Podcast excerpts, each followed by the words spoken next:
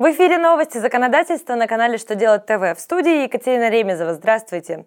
Сегодня в программе вы узнаете, как налогоплательщику вернуть излишне удержанный налог на прибыль, когда появятся первые физлицы-банкроты, какие новые обязанности появятся у работников пенсионного фонда при начислении пенсии. Итак, о самом главном по порядку –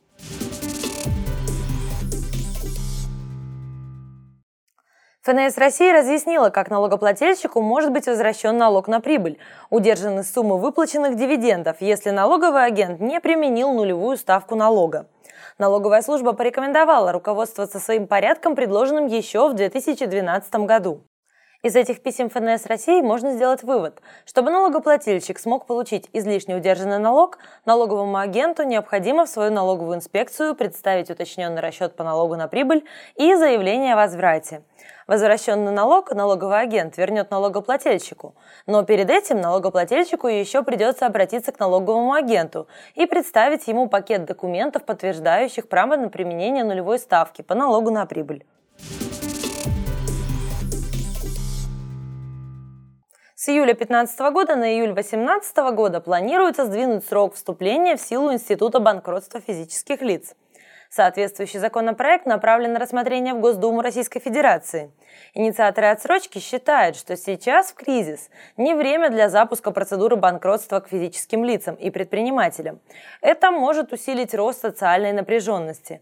Напомним, что россиян будут признавать банкротами, если долг составит более полумиллиона рублей – Сама процедура подобна банкротству юридических лиц, когда используются финансовые управляющие, созывается собрание и так далее. На рассмотрение Государственной Думы поступил законопроект о возложении на работников пенсионного фонда обязанности разъяснять пенсионерам порядок начисления пенсий.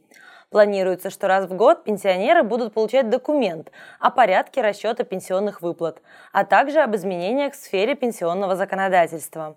Также разъяснения будут давать и при назначении пенсии. К разработке документа инициаторов сподвигли жалобы граждан на сложность пенсионных норм. Пенсионерам сложно проверить сумму очередной индексации, понять, как происходит расчет их пенсий.